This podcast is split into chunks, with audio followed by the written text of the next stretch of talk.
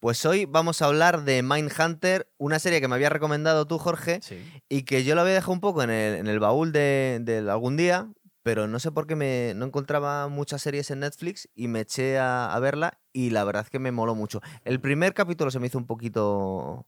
porque no tiene mucho que ver, ¿verdad? Con el resto Ah, es una serie que anda que arranca despacito, Mm. pero la verdad es que es una pedazo de serie que está producida por David Fincher, Que es como el padrino todos. Eh, Últimamente vemos en todas las series importantes que tienen un padrino Sí, o sea, fuerte, Fincher- ¿verdad? Fincher además, mm, o sea, no es que se puedan cuadrar en el género policíaco, pero tienes Tiene Seven. policíacas muy buenas. Y, y más aparte de Seven. Tiene el Zodiac rollo- también. Eso es, eso es. Eh, y además es un director muy raro, ¿eh? porque siempre que, por ejemplo, algún personaje en una peli de Fincher se mueve, él mueve la cámara. De hecho, eso hay un término que es eh, Fincherized, que es para eso. Sí. Y, joder, o sea, de hecho, o sea, por ejemplo, hay un canal de YouTube de un tío que analiza cosas técnicas que tiene solo un, un capítulo de cómo cada vez que abren la nevera o cualquier cosa, la cámara la mueve. Es un director muy guay. O sea, es un director bastante, bastante guapo. Mira, tenía aquí apuntado que de series que produce, crea él también, está House of Cards, Claro. Que nos está hablando de otro psicópata. Aunque hasta aquí nos están hablando, el, el, ya tú no lo habías recomendado alguna vez, Sí. explica de qué va la serie, de que eres muy, muy fan. Bueno, eh, la serie lo que hace es, es una serie que te habla de un cambio eh, de generación. Pero no es un cambio de generación actual, sino que es un cambio de generación que se dio en el pasado. Nos cuenta en el año 1977, Eso es. donde empieza todo estas es. Es- es el cambio de generación que se da entre la vieja guardia del FBI, que estaba destinada y había sido pensada para eh, capturar a mafiosos y criminales Sí, de... la época de John Dillinger, ¿verdad? Sí, o sea, porque el FBI se creó para capturar a, a los mafiosos de la ley seca. John Dillinger, luego fueron a por Al Capone. Entonces, la vieja guardia del FBI piensa en un tipo de criminal que es el criminal que comete delitos eh, pensando en lo más habitual, que es el dinero. Bueno, luego también tenemos que acordarnos de, de Hoover y del macarcismo. De Claro, bueno, sí, los- pero es, Hoover fue el que lo creó. Exactamente. Entonces, la vieja guardia, el FBI, está pensando en un tipo de criminal que es el criminal predecible, que es el mafioso, que va a por algo tan simple como es el dinero. Y lo que pasa es que cuando toda esta cosa de la mafia eh, fue perdiendo protagonismo, por así decirlo, se dieron cuenta de que había casos de asesinos en serie que ya no es gente que busque cosas comunes como el dinero, sino que estaban pues mm, buscando otro tipo de cosas, eh, pues satisfacción sexual, gente Sí, que está vamos a hablar de enferma eso en el por movidas con su, con su niñez y tal. Y entonces, lo que la serie te cuenta es cómo el FBI tuvo que adaptarse de esos criminales de la ley seca, John Dillinger, Al Capone y tal, Sí. a empezar a buscar asesinos en serie. Y cómo los eh, viejos pesos pesados del FBI veían eso como algo malo, porque entendían que al hablar de que esa gente estaba enferma mentalmente les estaban exculpando. Sí, les estamos justificando de Eso alguna es. forma. Estamos hablando de la unidad de ciencia del comportamiento, lo estoy Eso es. traduciendo un poco así Sí. ojo porque la hemos visto en, en versión original. Se meten con nosotros por ver las cosas en versión original, ¿verdad? Bueno, Eh, pero yo creo que también tuvo que ver eh, con este cambio de, de orientación en el FBI una cosa que había pasado unos años antes, en el año 69, que fue esto que hemos visto en Once Upon a Time in Hollywood, el, el asesinato de Sharon Tate y de los La Bianca por, por la familia de Charles Manson, Sí, que le sea- vamos a ver en, en la serie. Eh, una de las cosas más guays de la serie es lo bien, bien, bien que están caracterizados los, los, psicópatas. sí. Es que parecen ellos, ¿verdad? sí. Sobre todo el de Manson. Eh, de hecho, el actor que hace de Manson en la serie es el mismo Es él. actor que hace de Manson en la peli de Tarantino. Es el mismo actor. Se han cogido al mismo Sí, tío. porque es- se parece es- es- es muchísimo. igual. Eso es. Em, sí, o sea, a ver, hay ciertas cosas. Fue un crimen que impresionó al público eh, americano. Es que, claro, es que el tema de los psicópatas en Estados Unidos mm, es una cosa mm, muy extraña. Porque tú, por ejemplo, eh, tú tienes países que tienen incluso una tasa mayor de crímenes que Estados Unidos. Por ejemplo, Luxemburgo tiene una tasa de crímenes súper alta, a pesar de que apenas tienen... eh, o sea, las armas están prohibidas, o sea, que no es un tema de que haya muchas armas, ¿no? Porque, por ejemplo, Suiza tiene un 97% creo que era de población con armas y el crimen en el 2014 que lo miré creo que era un 0,04%, Sí, o sea, muy poquito. Muchos de estos asesinos O sea, no han matado con armas claro, de fuego. me refiero que no es ya un tema ya solo de las armas, sino que es un tema de que No, por pero algún i- motivo que no- al público. ¿eh? no, pero lo que me refiero es que por algún motivo mm, sociológico que desconozco, no sé si es ciertos medicamentos, no sé qué es. En Estados Unidos hay una cantidad de zumbaos eh, muy loca. Entonces, Siempre han dicho que tienen un problema de, de- de yo no sé si enfermedades es por las medicinas. Pero no la, sé. la psicopatía, Entonces, que, que mm, vamos a hablar de ella en el programa, es una cosa muy específica, eh, que hay distintos grados. De hecho, encontré un, un vídeo súper interesante de un neurólogo que estaba estudiando justo esto. Pues el tío en una tomografía descubrió que había un cerebro súper preocupante. Estaba analizando cerebros psicópatas comparándolos con personas normales Ujú. y descubrió el peor de todos y cuando miró quién era, es él. Ok, Es un- es una- Aníbal Lecter. Es una cosa. eh, y, no, y, y- y, de hecho, hay una entrevista muy guay. A mí me gustó tanto las, las- los YouTubes que tiene este tío que me he leído, el- me, me- me he comprado su libro, que el tío te cuenta su- sus experiencias. Y el tío te está hablando que es un psicópata borderline y te explica perfectamente lo que significa. Hay una escala incluso que los miden, que te dicen lo que es. Y digamos que es un grado de la empatía que puedes sentir por la otra persona. Eso es algo muy importante. El control de la ira que tienes que va, parece ser que es la- el córtex orbital que está conectado con la amígdala y hay una conexión, cuando está desequilibrado esa, esa conexión, pues se producen todo este tipo de comportamientos y este tío al descubrir em, la morfología de su cerebro, cómo estaba hecho él, y, es y también estudió su genética, se dio cuenta que tenía toda la predisposición para ser un psicópata, Aníbal Lecter. que es un tío que trata fatal a su gente, pero, pero que no llega a, que- a, a matar a nadie porque no tiene el componente sádico. Hay una escala de, psicopatías. Y el tío viene en sus estudios, y parece ser que es una ciencia muy avanzada, viene a explicar que cuando tienes todos los, toda la predisposición y ciertas em, conexiones en el cerebro que se pueden detectar, que tienes una empatía cero o muy baja y un- una forma de enfriar los enfados casi nula, em, cuando haces la conexión del sadismo es cuando este tipo de gente, que lo llama el gen guerrero, está muy guay el libro, ¿eh? Em, que dice que es gente muy útil para la sociedad en ciertos casos, pues que cuando han tenido una infancia horrorosa, Sí, es como hecho- tienes un trigger absoluto y es cuando vemos todos estos psicópatas que tienen mucha, mucha conexión con la sexualidad, eso lo vamos a ver también, porque es un... Es una forma de, de intentar ejercer el poder con gente que, con la que no empatizan. Em, sí, o sea, de hecho, a ver, ya metiéndonos de lleno en la serie, una de las conclusiones que te dicen en la primera temporada, que es cuando hacen más estudios de varios, es que todos habían tenido una infancia traumática, eh, todos habían tenido carencia de figura paternal y a todos su madre los había vuelto locos de alguna forma. Sí. O sea, la madre los había puteado haciéndoles algo y no tenían padre. Y entonces, eh, bueno, de hecho, un caso súper famoso es el de Pogo. Que Pogo en la serie no le tratan porque ya, ya lo habrían ejecutado, creo. Pogo era un tío que de pequeño su padre abusaba de él a nivel, no a nivel sexual, sino a nivel en plan de que le pegaba, a nivel verbal y demás. Eh, y el tío empezó a volverse loquísimo. Em, y luego al final lo que pasó es que fue que de, de mayor, o sea, él era homosexual, tenía miedo de contárselo a su padre, de mayor se pintaba, de, se vestía de payaso y violó y asesinó a un montón de chavales. O por ejemplo, otro que sale en la serie, el que es eh, gordito con bigote, no me acuerdo cómo se llama. Eh, lo tengo aquí, que es el, el- el psicópata sí, principal, principal. Edmund Kemper. Ese tío le volvió loco la madre. Sí. Ese tío, no, evidentemente, la culpa es suya, evidentemente, pero ese tío odiaba a su madre. Porque ese tío lo que le pasó fue. eh, su madre abusaba de él verbalmente, le mandaban muchas veces, por lo visto, a casa de sus abuelos. Los abuelos también empezaron a abusar de él, los mató con una escopeta de caza, le metieron en un, en un manicomio. Y el tema es que descubrieron que tenía un coeficiente de 140. Entonces, el cabrón, de 22 eh, test eh, psicológicos o psiquiátricos distintos, se aprendió todas las respuestas de todos esos 22 exámenes psiquiátricos y consiguió, memorizándoselas, Ujú. tenía un coco brutal, saltarse todos los protocolos y salir del manicomio. Se fue a vivir con su madre y ahí, como odiaba a las mujeres, empezó, porque era un misógino eh, de cuidado, empezó a matar a un montón de mujeres hasta que al final mató a su madre.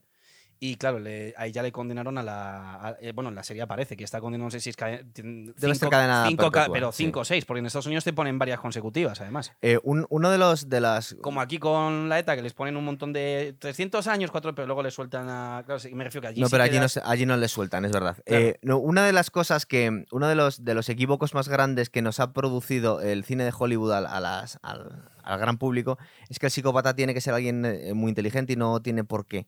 no Lo que pasa es que sí, no, es decir, haber no, no, no hay ninguna relación. Lo- Solo hay una que te comenta este hombre, que es un puto crack en, en su libro, que te cuenta su vida. Es muy, es muy gracioso porque te cuenta sus interacciones con la gente, con su mujer, con sus hijos, con sus amigos. Eh, él, él está considerado un borderline, es decir, tiene prácticamente todos los rasgos de psicopatía, pero no tiene ningún sadismo e intenta eh, tenerlo controlado hasta cierto punto. Bueno, pues este hombre te cuenta que tiene, ah, tienen una, mm, tiene una Hasta ventaja. que tenga un mal día, ¿no? ti- Tiene una Como el ventaja. Joker. O sea, Hasta que le pase algo que diga, tomar por culo. Él, él viene a contar que es que como no fue maltratado de joven, sino que tuvo una muy buena infancia y su padre le O sea, que trataron es un también, tema biológico. es una mezcla. Es decir, tú si tienes toda la predisposición, Y aparte, te da, o sea, si tienes genética y luego epigenéticamente. Eh, entonces ya la hemos liado. ya, ya, es decir, combo- el claro, es decir, si a ti te, te destrozan tus padres, pero tú vienes con una genética correcta y tu cerebro funciona bien, eh, pues serás un amargado, un tarao y un desgraciado, pero no tienes por qué querer vengarte de la gente y no sentir ninguna empatía mientras matas a gente. Pero si eres un tío y encima te maltratan de niño, pues entonces, entonces tienes el combo máximo. Bueno, pues este tío venía a decir, y ya empezamos a hablar de la serie, em, que es que ahora que está intentando enmendar un poco su comportamiento, se da cuenta que piensa más despacio. Ok. Y dice que es lo que pasa. Dice, es que no filtraba las cosas por, el, por la zona La límbica ira. del cerebro. Es decir, no, Ah. no, la ira no. La ira, la ira es curiosa como te lo cuenta. Eso lo contaré más adelante en el programa. No, em, la- porque se O sea, siente más es- inteligente. es un auténtico genio. Si es capaz de saber que por una zona del cerebro no estaba filtrando cosas. Bueno, no, pero es que em, eh, él está. Él Que es un neurólogo brutal. No, pero forma parte de un equipo de neurólogos y toda la gente lo sabe. Lo que pasa es que él lo cuenta, de, de su equipo, lo que pasa es que lo cuenta en propia experiencia de lo que le está pasando. Em, Es curioso, me tengo interés en. es muy Luego te voy a meter el enlace por Sí, aquí. sí, sí. Eh, él, él viene a contar que tiene la sensación de que piensa más rápido y ha entendido un poco del proceso neurológico el por qué, porque no filtra las lo- muchos pensamientos que tiene, muchas ideas a través de, de la zona límbica del cerebro. Es decir, él no piensa, ¿esto va a afectar a alguien?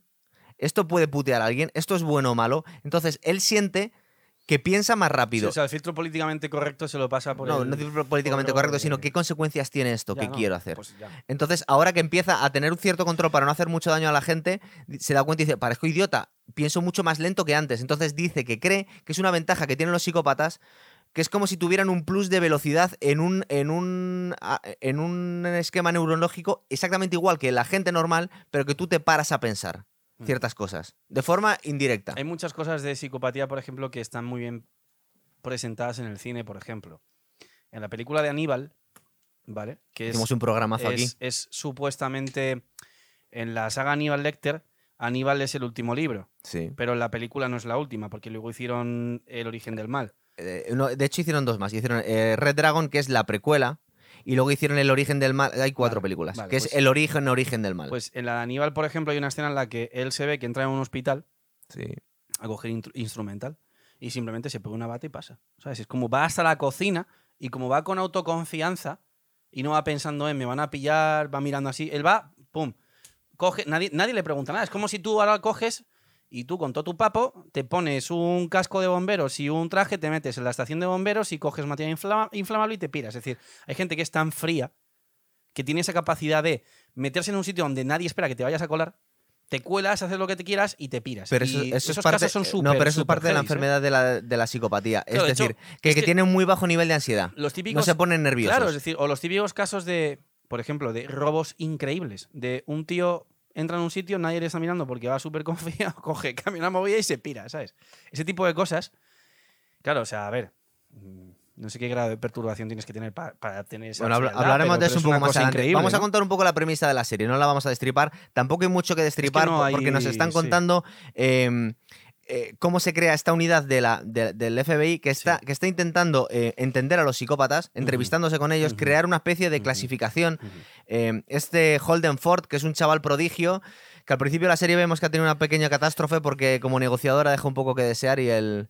Sí, o sea, a ver, la serie tiene varios. volado los- yo la serie veo que tiene varios niveles, ¿no? Es decir, tiene el nivel de la historia de los dos de los tres polis, que son los dos hombres y la mujer, que La luego mujer no les es ayuda. poli, es profesora universitaria. pero la meten, porque Sí. luego le meten sus movidas de... y demás. Luego tiene otra, otra capa que es los psicópatas. Y luego tiene otra capa que es eh, la repercusión social que está teniendo dentro del FBI el hecho de que haya gente que esté a su juicio o a juicio de los perros viejos del FBI intentando exculpar a esta gente. Porque eso, de hecho, eh, a nivel social o sociológico es muy interesante. Es decir, es como los que estaban acostumbrados dentro del FBI a detener criminales que buscaban dinero y que podían decir literalmente a nivel de blanco y negro que eran negro, en plan de eres, eres malo, no hay Sí. a nivel de bien y mal son malos. es muy interesante ver cómo esa gente reacciona cuando estos tíos les presentan a psicópatas que pueden estar en una escala de grises. Y como ellos lo que entienden de que les estén poniendo en una escala de grises diciéndole que es porque están enfermos mentales es que les están intentando justificar. Pero aquí te explico yo el porqué. Es que la psicopatía no es una enfermedad mental, es gente perfectamente cuerda. Es un trastorno de la personalidad, que es distinto. Es Claro, decir, esta gente son gente- perfectamente responsables. Claro, no es un esquizofrénico, ni un paranoico, ni, ni un Pero no psicótico. lo sabían. No, claro, claro, En la- claro. Entonces, en la serie lo que te muestra es como los viejos pesos pesados del FBI dicen, ah, que estos están diciendo que es que están enfermos. De hecho, en la serie te, cuen- te cuentan que es cuando inventan el, el concepto de, de asesino en serie, de serial Sí. killer. de hecho, se le como- ocurre al, al compi, Se lo ocu- al, claro, al entonces es como... Bill eh, Tench se llama. entonces, ves como hay muchas tensiones entre los viejos pesos pesados porque ven que como que el FBI está intentando esculpar a, a estos monstruos, ¿no? Y de hecho, eh, vamos, los mandan al sótano.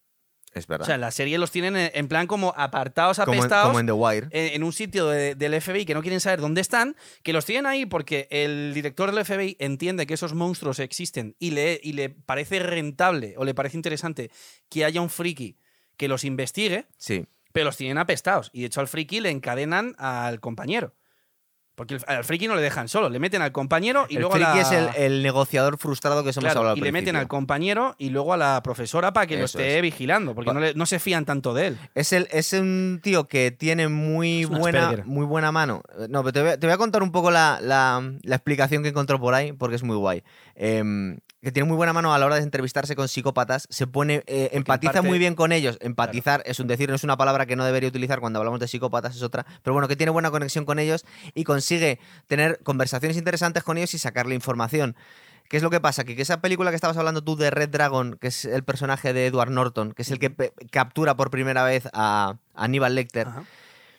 y que contaba este hombre Graham. Es Will Graham, eso es. Y, Es mejor la serie, ¿eh? y que contaba, ya eso me han contado, y que contaba este, este psicópata estu- estudioso que dice, como no mata a nadie, te puede publicar libros. De hecho, tiene muchos TED Talk. Este, Ok. Tiene muchas por ahí. Es un tío muy guay. Aparte parece un tío muy simpático y luego dice, no, no, pero si es que estoy haciéndome el encantador, en realidad me das lo mismo. Pero te lo dice con una sonrisa, ¿sabes? Em, pues él cuenta que cuando veía Red Dragon en el cine con su mujer, le dijo su mujer, ese eres tú.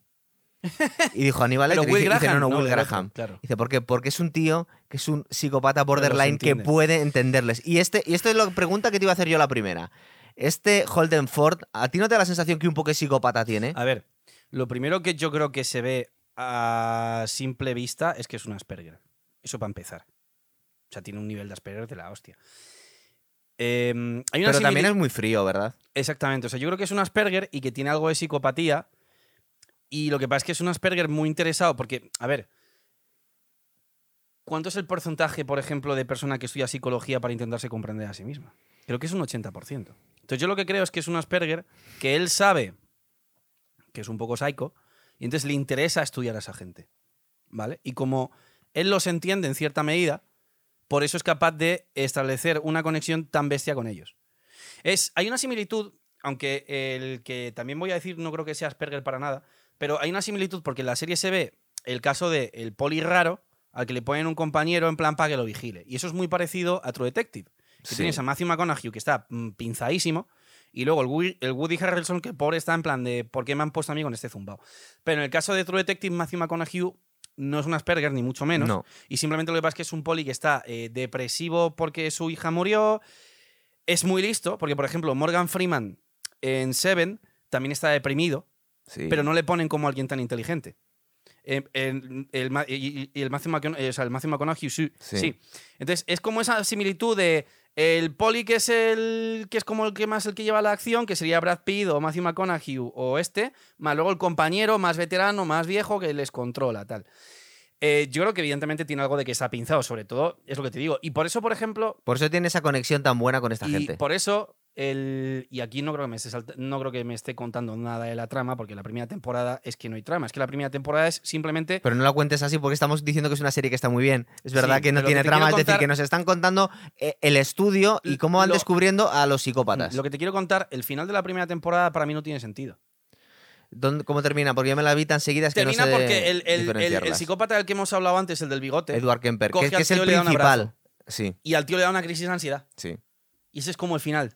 Pero eso yo cuando lo vi dije, esto lo han metido los productores porque han dicho, tenéis que poner algo para hacer el final. vamos a poner una dramatización de que al tío le da un chunguelo y ya está. Pero yo no me creo que a ese tío, con la personalidad que le ponen en la serie, de un tío súper frío, de un tío súper Asperger, le diera un chungo de repente de crisis nerviosa porque le abrace el otro, loco. Bueno, pero vamos a ver, la explicación que yo vi ahí es que eh, em, A mí eso me parece un pegote de los de el, el- el psicópata este enorme eh, se, las, se la- ha despistado un poco a todo, a todo el personal de Como seguridad. escaparse. No, y, y- y le ha tenido en sus manos y le podía haber matado. Y de hecho lo que le dice es que le podía haber matado. Entonces el, ataque de ansiedad se supone que le ha dado por el terror que le ha dado que Me este tío le podía absurdo. matar. Ese no te ha pavo- a gustado. ese- a ver, ese tío es un ese tío es un Asperger de la hostia. Ese tío le dicen te puede haber matado. Se queda así. Pero eso es casi un autista, ¿no? Estamos Eh, mezclando. sí, es que, pero es que es casi algo así. Es decir, yo cuando vi ese final dije, esto es un pegote de producción. Esto los productores de la cadena han visto la serie entera y han dicho, vale, ¿y el final? Hay que dramatizar algo. Hay que dramatizar algo y han dicho, a ver, aquí tenemos que poner una especie de final, porque si no la serie es en plan como un... do- Es que la serie es un poco documental. Sí. Es que ese es el tema, porque la serie te va mostrando cómo eh, investigan a estos locos y les hagan información. Pero claro, ¿qué pasa? Que yo lo que entiendo es que eh, la cadena, no sé si es HBO, no sé cuál es, o la CBS, yo lo que entiendo es que los de la cadena... Es de Netflix. Vale, es verdad. Yo lo que entiendo es que los de la cadena dijeron, mira, mm, tenemos que poner un final para que esto no parezca un documental. Entonces, dramatizar un poco, hacer como que al tío le da una crisis de ansiedad, que se cae al suelo, que se marea, pum, y ya está. Y luego hacemos la segunda temporada. Ese es, ese es el único fallo. Vamos, el único fallo. Esa es la única cosa que yo, cuando vi la serie, dije, no pega. ¿Sabes? No, ¿No te parece que una de las cosas más guays que tiene la serie, porque ya intuimos que están tan bien caracterizados todos los psicópatas y están tan bien documentado todo, que em, sobre todo han cuidado muchísimo incluso el aspecto físico? Es que Sí, tú no, estás no, viendo a es este tío y dices, es es, que son estos sí, tíos, sí. porque yo busco las fotos de estos psicópatas No, no, está y muy son bien ellos, hecho. Son muy ellos. bien hecho. El primero que se ha comentado. Jorge, que es eh, al que más tiran de Kemper, de la lengua. Kemper, que se hace, pues mira, tengo, tengo aquí el más- currículum, es que yo entiendo, entiendo que también pusieran a ese como, como principal, porque es el que más juego da, porque te digo que ese tío es tiene un coeficiente de 140. Entonces, un tío que se memoriza 22 exámenes psiqui- eh, psicológicos con todas sus respuestas para escaparse de un, de un internado de locos con 15 años, pues ese tío, si consigues romper la barrera y hablar con él, te va a contar cosas súper interesantes. Pero lo que están jugando es una- con una cosa que suele Pero pasar luego hay con- otros que te muestran, perdona, luego hay otros que te muestran en la, en la primera temporada que son como más tontos.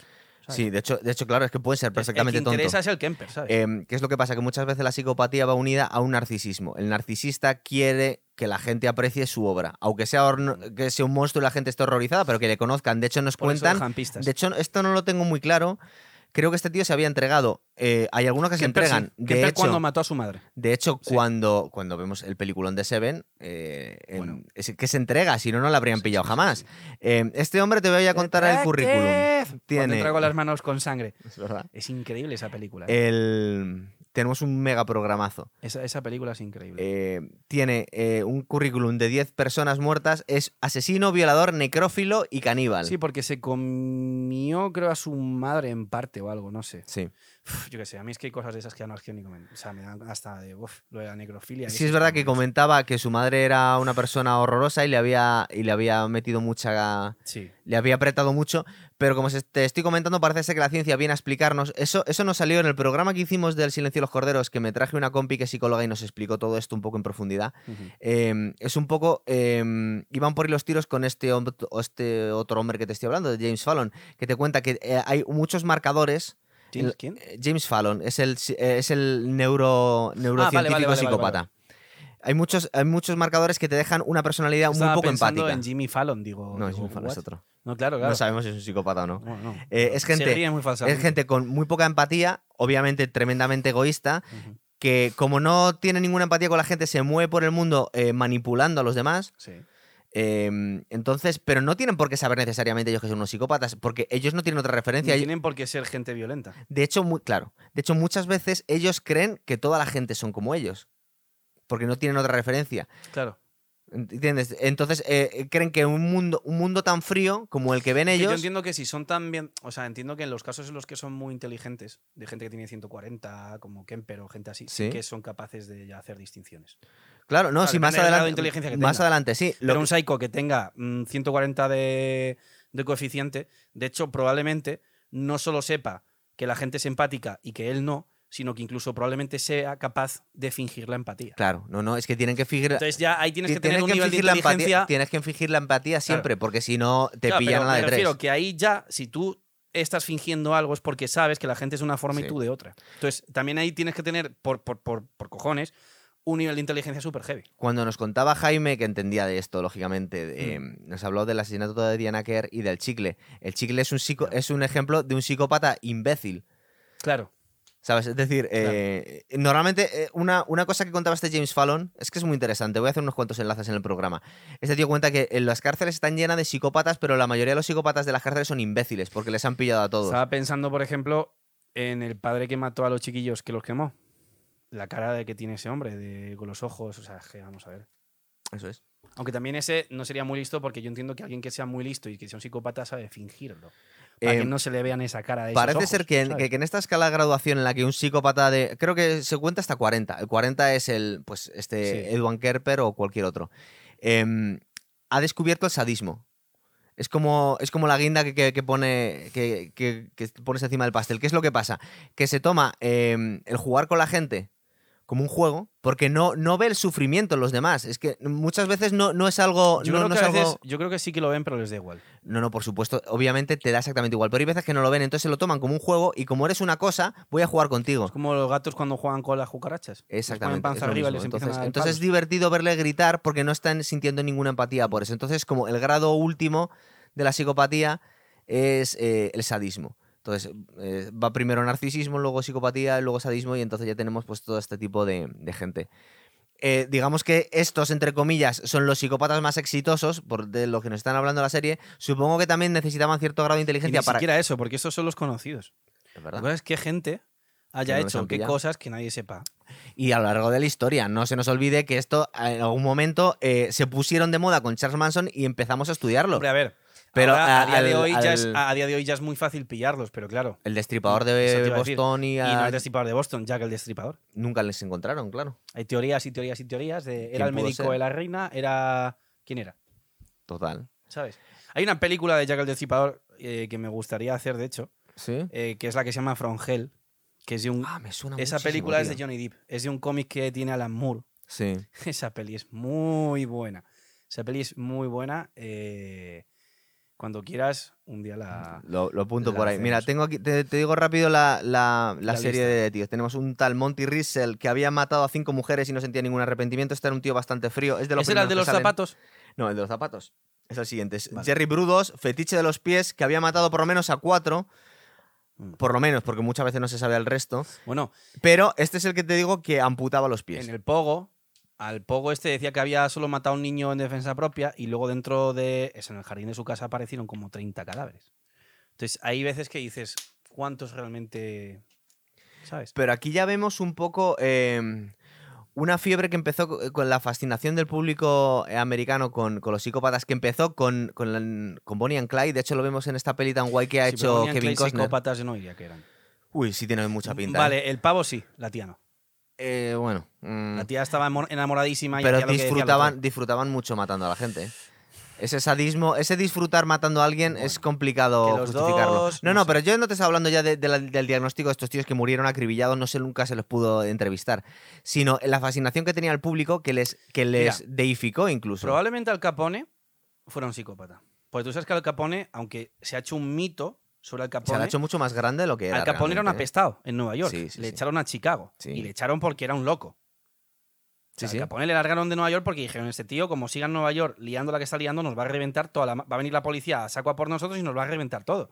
Y le largaron a Chicago y estaba loco. O sea, porque la matanza del día de San Valentín y cosas así, eso no... O sea, la mafia me refiero, no solían hacer esas Llamar tanto la atención. Claro.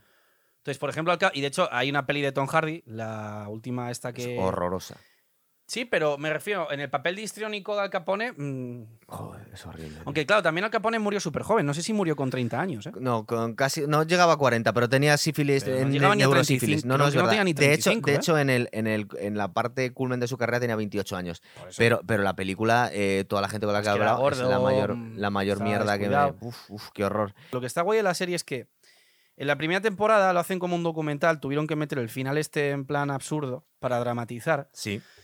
Pero yo lo que veo es que los de producción dijeron, vale, hemos hecho una serie que está muy guapa, es como un documental, pero hemos tenido que meter este final, no vamos a cagarla otra vez. Entonces, lo que a mí me parece la mm, innovación que hacen en la segunda temporada, que creo que es muy buena, es el hecho de que ya ponen un caso real en el cual ficticiamente involucran a estos polis, Es que es el caso del chico negro.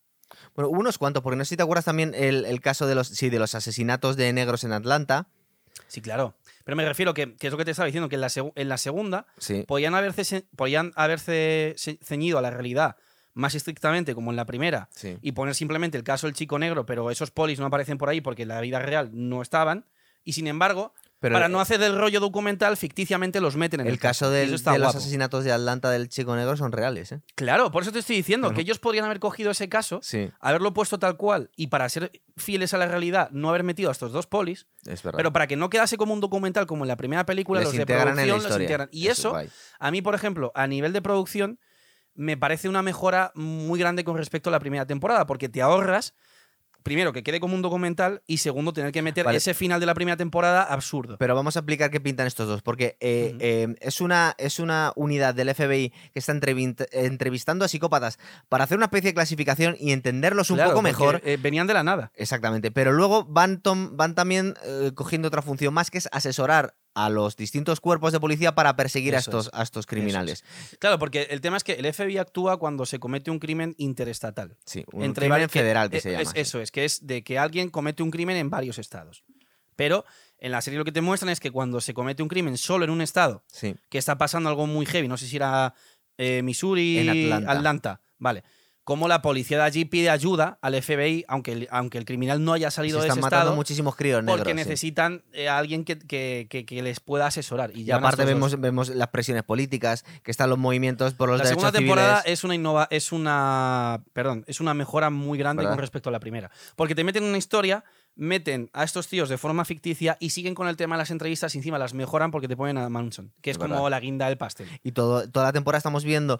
eh, lo- os tenemos que contar que la serie se ha terminado la segunda temporada, pero no la han cerrado cerrado, sino que ha dicho No, David Fincher que, igual vuelve. Sí. De hecho, entre la primera temporada y la segunda pasó un año. Sí, Es- la primera es del volverá. 17 y la segunda es del 19. Sí, sí, sí, sí. Eh, y También en la primera temporada hay otra, hay otra capa que no hemos contado y es que te cuentan también paralelamente la historia de un psicópata que, todavía no, lo no lo han lo pillado, que ha hecho. que es el tío que va a que es el hombre del bigote, este que se, está, que se está formando que poco se a está poco, es formando, verdad. eso es. Y además tenemos en la segunda temporada la historia hijo, del niño adoptado, es. que es súper heavy, es, es que brutal. también es un psicópata de verdad. es Eh, un caso que existe Tiene toda la pinta, ¿verdad? Eso sí, te lo, Sí, eso sí, no lo cuentas Es ahora. caso- pero vamos es a hablar un poco de Charles Manson, que, que es como el, el Messi de los de los psicópatas. De hecho, se están vacilando entre toda la gente de FBI diciendo, qué suerte, vamos a poder tener una entrevista con Es Charles Manson. a ver, lo que pasa en Estados Unidos es que eh, se juntan varias cosas. Es decir, yo cuento hasta tres cosas bastante presentes en la, en la mente americana en este, tipo de, en este tipo de movidas.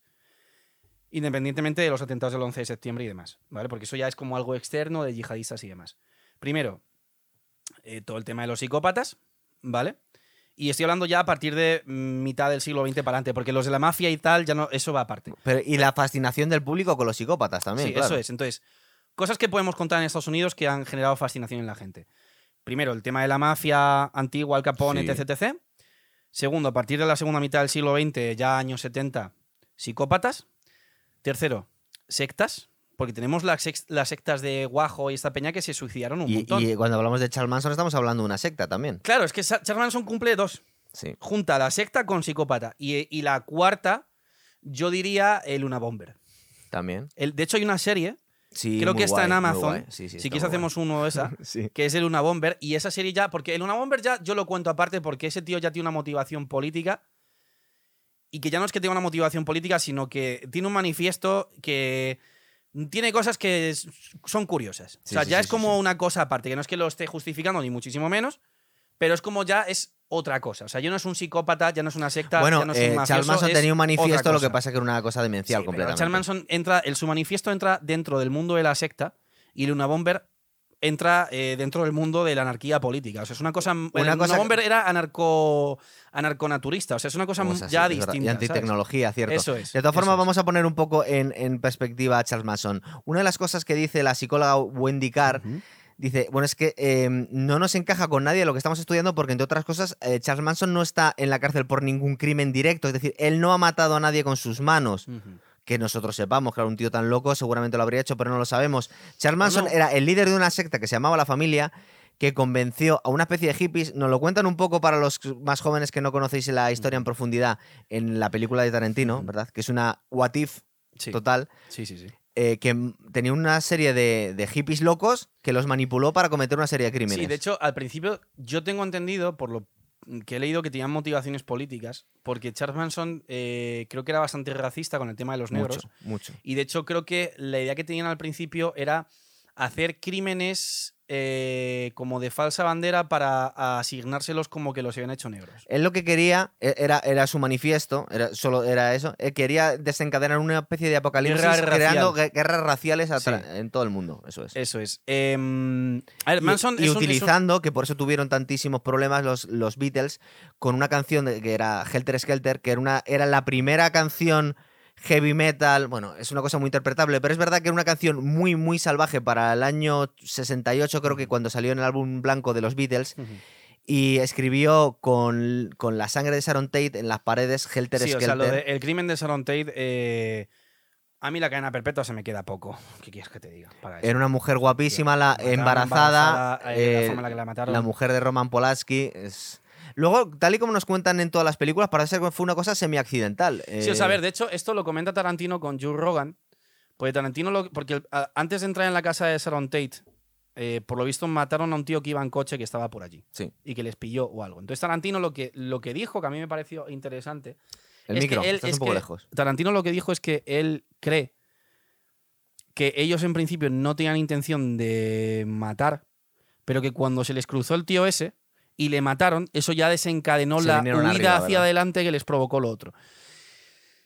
Charles Manson es que es lo que te digo, es decir, con Manson se juntan dos fascinaciones del público americano que son los psicópatas y las sectas. Porque ha habido movidas de sectas en Estados Unidos eh, casi tan turbias o más turbias aún que los psicópatas. Es decir, el tema, todo el tema de la secta esta que se suicidaron todos. Joder. O sea, es que ya me. no- aquí- que curiosamente aquí en España no hemos tenido casos graves de psicopatía ni nada así. Es decir, últimamente sí que es verdad, hemos tenido el Sí, tema pero no en tal, grupo ni tanto. pero no en plan. eh, en Estados Unidos es que han sido una cosa, una, una barbaridad. Pero sí que, por ejemplo, tengo entendido que en Canarias hubo una movida, una secta que se suicidó. es cierto. Acuérdate que lo hablamos en el último programa. Eso es. Eh, ¿Qué es lo que pasa? Que antes de entrevistar a, a Charles Manson, que se está haciendo la diva, entrevistan a Ted Watson, Eso que es. era uno de los asesinos de Sharon Tate y, y de la Bianca. Entonces a Manson Y- ya le da las ganas porque Claro, dice, uy. claro, pero- porque eh, pero- que tiene ego. Ted Watson era uno de sus sicarios, es decir, era uno de los que había mandado a la casa de... Sí, Ted Watson es el que aparece en la película de Tarantino. Es el tío. que es el que apunta a Brad Pitt con la pistola que le dice eh, What was your name? Like Rex? No, uh, y empieza Sí, sí, I sí. am the devil. Y dice, "Oh, Ted, ya, es que es como que es Se el lo toma que un sale poco con de el pelo coña, largo, cierto, que luego es cuando le chuta al perro, Eso que bueno, en la peli Tarantino muere, Sí. pero en la vida real pues desgraciadamente hicieron lo que hicieron. Es ¿no? curioso que, que en estas entrevistas, que deben estar bastante bien documentadas, nos está contando este Ted Watson, que también es un psicópata, pero eh, está descargándose un poco la responsabilidad porque dice que, que es que es un auténtico demonio Charles Manson de cómo manipula a la gente y consigue que haga lo que ellos Sí. quieren. A ver, Joe Manson, yo no soy psiquiatra, yo no soy psicólogo, yo no ni idea.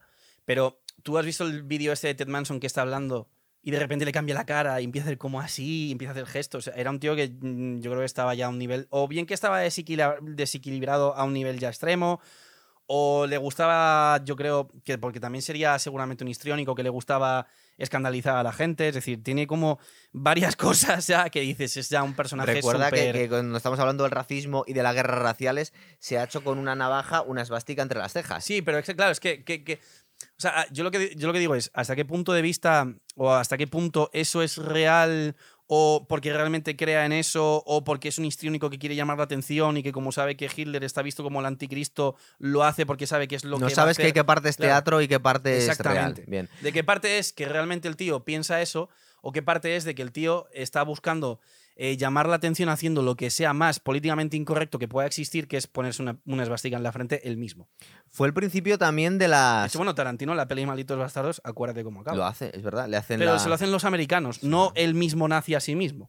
Pero la entrevista con Charles Manson, de todas formas, en la serie es un poco decepcionante, no porque la serie la haga mal, sino porque Manson, evidentemente, no se deja Manipular tan de hecho, hay fácil. un momento en el que se pone de pie encima de la mesa, que el compañero del autista Sí. mm, se pone tenso como diciendo, le voy a tener que pegar los tiros. Sí, no, pero ¿qué es lo que pasa? Que aquí tenemos que contar la otra parte de la historia de la serie que nos estamos dejando atrás. De alguna forma, eh, también quieren que les ayuden para, O sea- para investigar crímenes ellos. Sí, o sea, a ver, son dos cosas. En la primera temporada lo que yo entiendo que están haciendo es hacer un fichero. Sí. En la primera Y temporada. están- clasificación de claro, En la primera temporada lo que están intentando es hacer un perfil de ese prototipo de persona para poder anticiparse a otros.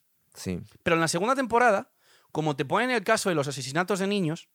Ya están la- participando más. Claro, ¿verdad? las, las investigaciones, o sea, las entrevistas que hacen ya no son tanto para hacer un fichero, sino para intentar un poco que de forma indirecta les asesoren para cómo cazarlo. Como veíamos Es en el silencio de los corderos. Claro, en el dragón rojo es- o en el, o en el silencio de los corderos, que es ya directamente, pero ahí ya es descarado. Ahí ya es, oye Aníbal, hay este tío que está haciendo esto, dime cómo lo pillo. Y el Aníbal sabe quién es el tío y juega con Sí. ellos, ¿sabes? No, de, de hecho es un, un ex paciente suyo. Claro, Directamente. por eso. Em, que aparte, eh, no sé cómo siguen poniendo la película, porque es una de estas cosas, una película que no se podría hacer hoy en día. El asesino principal de, El silencio Silencio de de los corderos con el tema de las mujeres que se vestía con lo- la que- piel que- de ellas. que, que es un trans frustrado y algo por el estilo. Bueno, a ver, es. es, es, es No es que lo que es, lo que cuenta él. Claro, o sea, pero es que realmente ese, ese tío se estaba haciendo literalmente trajes con piel de tía. Eso O sea, eso es ya. Claro, a ver. Es que te- tenía yo aquí apuntado una de las cosas también por la que saltó a la fama Charles Manson, aparte que debió ser el primer psicópata eh, mediático a lo bestia en Estados Unidos, era también Sí, por, sí. porque desencadenó la censura con la música. Es decir, eh, recuerda que te he dicho que esta canción era eh, un experimento que acabó formando parte del heavy metal y los medios de comunicación machacaron a los Beatles en aquel momento porque estaban inspirando a locos. Es que, a ver, lo que has dicho antes, por ejemplo, de psicópatas listos, psicópatas tontos. Tienes otros casos de psicópatas que han sido famosos, pero que han sido tontos. Y te iba a decir, por ejemplo, el que mató a John Lennon. Que mató a John Lennon, ese pavo es un retrasado. Pero ese, ese, ese retrasado, pero eso yo no sé si realmente es un psicópata o simplemente era, era un psicótico. Es que es distinto. El Bueno, psicótico es que está teniendo, está ese viendo tío- Matrix Pero ese tío es, Es un imbécil. muy corto. Es un imbécil. De hecho, siempre lo dice, de hecho, siempre lo dice Paul McCartney. Dice, es que encima le mandó un subnormal. Claro, es que es eso. En cambio, Manson, hablamos de un tío que probablemente tuviera una inteligencia. Muy alta. Muy un manipulador de masas Porque para, ser, increíbles. porque para tener ya esa capacidad de eh, hacer que. de crear una secta. Es que ya, ya estamos hablando de mm, conceptos que ya se salen. O sea, Manson se sale ya de la psicopatía. Es decir, Manson ya no está solo en la esfera de la psicopatía. Manson está en la esfera de los tíos que tienen sectas. Claro que estamos hablando de cuasi religiones, Gurú. claro, ya. Y ya un tío que tiene una secta y que es un gurú, ya estamos hablando de una persona con un nivel de carisma de la hostia. eh, Es un de político. co- claro, o sea, no, y no un político, en plan casi, casi lo que es lo que un político querría ser. Sí. Porque los políticos, muchos de ellos son psicópatas, pero luego no tienen a lo mejor tanta capacidad de sectarizar a la gente. ¿No te recuerdan mucho estas ¿Sabes? cosas a, a la, a la secta histórica de los ismailitas, de los Hassassin? Claro. Fueron los primera secta que mandaba gente a matar a, a sus enemigos. Y de hecho, muchos de ellos eran, eran, eran prácticamente suicidas porque sabían que les y iban a estaban matar. enganchando con la droga. Total. Pero lo que te digo, o sea, un político es, es un psicópata que le gustaría tener un seguimiento de secta detrás de sí, pero en la mayoría de los casos no lo consiguen y en todo caso lo que hacen es que lo consiguen con el partido. De gente que está fiel al partido independientemente del líder que sea. Pero este caso ya es más heavy, porque el tío de una secta ya no tiene a esa gente fiel a un partido o movimiento, la tiene fiel a sí mismo. Sí. Entonces, eso ya es una cosa muy heavy. Entonces, Manson, lo interesante de Manson es que tiene los rasgos del psicópata, pero además tiene los rasgos del, del gurú. Con lo cual, eh, yo creo que por tener los rasgos del gurú, la inteligencia que tenía que tener ese tío era súper bestia. Pero claro, estando zumbado. Eh, Lo que estábamos viendo, por qué estaba saltando Bill Tench en la entrevista, que por otro lado es bastante interesante porque se lo estaban tomando como. Es un premio casi que les he dado al jefe del FBI. Os concedo ya la entrevista con Manson. He tenido que mover muchos hilos Mm. porque es lo que queremos todos. Porque desde un punto de vista mediático tiene mucho tiro en esto. Sí, porque le tenían como medio encerrado, como que no hable Bajo con nadie, que le va a sí. volver loco. ¿sabes? No, eh, claro, así como si fuera el diablo que te Es puede como, manipular. Por ejemplo, una cosa que es un, es un símil gracioso. En la serie de Sherlock, Sí. Hay una temporada en la que ya se les va la puta olla. Y hay una temporada que ya es como sobrenatural, que es como absurda, que a mí me pareció ridícula, que es la última que hicieron, en la cual te muestran cómo la hermana de Sherlock tiene una inteligencia tan bestia que puede manipular a gente solo con mirarlos. Sí. Y entonces la tienen como encerrada en un sitio y no dejan que ningún guardia se acerque. Pues con Manson era un poco así. Era así. que nadie hable con él, como si fuera un mutante, ¿sabes? No, lo que es, lo que es interesante también, que es esto que, que vemos eh, de pasada, pero de forma muy importante en toda la segunda temporada, es que mm, Bill Tench eh, ya nos contaban en la primera que había adoptado un niño. Entonces, eh, todo, eh, él está trabajando con psicópatas, él está sospechando que no lo dice y vemos que está intentando negar algo que él sabe, es que su hijo tiene algo chungo Y y, y tiene un conflicto porque este... mm, bueno, tiene un conflicto va a empezar con la mujer. tiene un conflicto muy importante con la mujer, pero tiene un conflicto al final aquí con Charles Manson, porque Charles Manson es el inductor del crimen. ¿Y por qué vamos a contar esto? Por la historia del niño que contamos también. Sí, o sea, la el tema es que eso a mí, por ejemplo, es lo mismo de antes. Me parece una innovación bastante buena de la segunda temporada. Estás un poco lejos del micro. Sí, decía que me parece una innovación bastante buena de la segunda temporada. Pero ya a te contar- meten en una historia real la ficción de su padre era el poli de Claro. la serie. Y vamos a contar eh, el paralelismo entre el crimen en el que está, in- i- em, en el que está involucrado el hijo de, de Bill Tench, que es un niño de 5 años, es una puta locura. Al niño por ya le eso- vemos que le falta un Por hervor. eso ¿eh? lo interesante de la serie es Pero que la la- relación de eso con Charles Manson. Claro, pero es lo que te digo. O sea, lo interesante de la serie es que la serie está en esa báscula, ¿no? Es decir, Sí. el psicópata hace o se nace. Porque el- el- en el caso del hijo de, de ese poli, Ya viene muy. ya viene de serie, porque jodido. no, no- eh, tanto el poli como su mujer son buena gente, no le Sí. han maltratado. Bueno, es no le han adoptado, hecho pero aún así. Sí, pero no le han hecho nada que le haya provocado que, que, que de repente, o sea, no ha tenido un, un cambio epigenético en su entorno que le haya vuelto loco. De hecho, te dan ganas de abofetear al niño muchas veces Claro. cuando tú lo estás viendo y con la, la, y la madre es como súper protectora con él. y demás. demasiado Y eso es comprensiva. una- uno de la balanza, pero luego también te dicen el otro de la balanza que es cuántos locos les ha vuelto locos sus padres, como el Camp. Claro. Kemp, como Kemp, claro. ese. Tienes que tener ahí la, la, Se tienen que dar la las dos materia cosas, prima. pero claro, yo lo que creo es que hay tres. Que hay el psicópata que nace, el psicópata que se hace y luego una mezcla de los dos. No, eh, lo que te vienen a decir la ciencia hoy en día es que no se puede hacer si no tienes la predisposición. O sea, que tienes que tener predisposición Tienes que genética. predisposición. Es pero lo que digo es, si, te, co- si te hubieran cogido a ti y te hubieran destrozado la vida en una familia adoptiva, tú estarías taradísimo, pero no tendrías por qué matar Vale, gente. pero me refiero, entonces hay dos tipos de psicópata. El que ya viene con predisposición y su entorno le convierte en eso, o el que ya viene con predisposición y sin necesitar de que el entorno le haga nada, ya sale así. Sí, lo que te viene Que a decir- sería el más heavy, que Sí, es el hijo de estos dos. Claro, lo que te viene a decir la ciencia es que en general un tío que na- nazca muy dañado, es que hay unos estudios que vienen a hablar del gen guerrero. Es decir, Hombre, y se ve, por ejemplo, los típicos, o sea, casos de estos que ves en pelis de o en documentales de, de pequeño crucifica bardillas o Claro, movidas así. que claro. dices, La vale, crueldad o sea, con los animales una es movida un- que es una señal de no es- alarma Eso no es importante. epigenético, Total. eso es que el niño... Total, mm, pero tú cuando coges a ese niño y encima abusas de él, entonces tienes ya la combinación perfecta. De hecho, en la, en la segunda temporada creo que hay una escena, no me acuerdo ahora mismo. Pero es que no hemos contado todavía el crimen del niño, que si no, no ya, lo pero entendiéndolo. antes de lo del crimen Dale. del niño, hay una escena en la que creo que se le ve el padre en el jardín que le está haciendo algo a un animal. Creo, creo. Recuerdo Sí. algo de eso. O sea, nos, nos lo están contando de una forma muy guay porque está muy, muy, muy bien narrado porque son las pequeñas visitas que El tiene, que- tiene. Bill Tench a su casa cuando ve, vemos rarezas en el niño. Y, y el padre sospecha. La, la- la madre lo, lo- A ver, lo- lo está negando todo el No es que tiempo. sospeche, yo creo que los dos lo saben.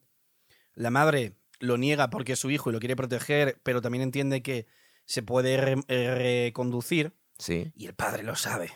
De hecho, Bueno. el padre tiene un conflicto consigo mismo porque está viendo en el niño a la misma gente a la que está entrevistando. Eso es. Y eso, eso es heavy de narices. Porque es. ahí, encima es poli, y el tío tiene un conflicto moral porque está, está pensando, este, cuando sea mayor, va a matar. De hecho, está matando ya. Entonces, como poli, puedo evitar que lo haga Sí. antes de que sea tarde. Pero es su Eh, padre. Y, y además no se lo cuenta a nadie. Exactamente, porque tiene un conflicto moral interno con Total. eso. Claro. Eh, ¿Qué es lo que pasa? Que nos cuentan como un bebé, prácticamente un niño de un año, ha sido encontrado muerto y crucificado. Sí. ¿Qué pasa? Que el hijo de Bill Tench, no me acuerdo ahora mismo cómo se llama el chaval, lo podíamos No sé, haber apuntado. Da igual. Em, da igual, sí. Pues el. em, parece ser que ha sido el inductor del crimen, porque es tan pequeño que no nos imaginamos ni siquiera matando un bebé. Es que es un crío de. ¿Cuántos años puede tener? Cinco años Claro, es máximo. una similitud con Manson. De ya no solo tiene la parte de psicópata, es. sino tiene la parte El de gurú sectario. Eh, parece ser que una vez que los niños confiesan, porque los otros chavales debían ser un poco lerdos, pero no parecía que eran unos psicópatas, o por lo menos no tenían la, la- la malicia para callárselo. Enseguida se lo han sacado y ha contado todo. Y dicen que este fue el que les dio la idea de crucificar a, al bebé. al bebé. Yo creo que la tercera temporada sí sale una cosa que está bastante cantada, no sé si has visto tú, es que nos cuentan en un momento que el niño encontró las fotos de los asesinatos en el, en el archivo de su padre, en el despacho. ¿No te acordabas de eso? Mm, sí, pero me refiero. Es decir, a la hora de justificar un poco de, de dónde ha salido ahí- la cosa. Claro, pero ahí ya no tendrías una motivación únicamente genética, sino también algo epigenético, porque Claro, ya es algo del las entorno. dos cosas. Es que Claro. es necesaria las dos cosas. Pero lo interesante es que haya solo uno que sea solo genético, para que se vea el, Sí. el monstruo de verdad. ¿Sabes? De ya no este, este niño ya no es que sea así porque le hayan dicho algo los padres, sino que es que es así, ¿sabes? De todas maneras, nos, Em, vienen, nos vienen a contar la ciencia que cuando tú tienes el, el- el- la combinación esta de genes, y aparte que se puede ver en una tomografía que hay partes del cerebro que están prácticamente apagadas, que es la parte social. Claro, la parte de la empatía. Eso, la parte de la empatía unida a la amígdala, eso se me olvida, tenemos que hablar de la ira porque es importante también, y este tío lo cuenta. em, es lo que hace que sea gente muy poco empática. Podemos imaginar muchos políticos, que gente que le dé exactamente igual a otros, pero que no tiene por qué, que hay muchos grados. Entonces, una persona que sea mm, un tío muy egoísta, muy narcisista, no tiene por qué meterlo en la categoría de psicópata puro y duro, pero tiene ahí todos los ingredientes para que si se da la, su vida, que, que- que le lleva al límite, podemos desencadenar estos monstruos. A ver, yo creo que tercera temporada, a ver sí o sí, más que nada porque te tienen que poner, por ejemplo, la historia del pibe, sí. que aparece en la primera temporada y en la segunda creo que también, que es el del bigote, sí. que ese tío, de hecho, le pillaron hace muy poco. No sé si sabes quién es.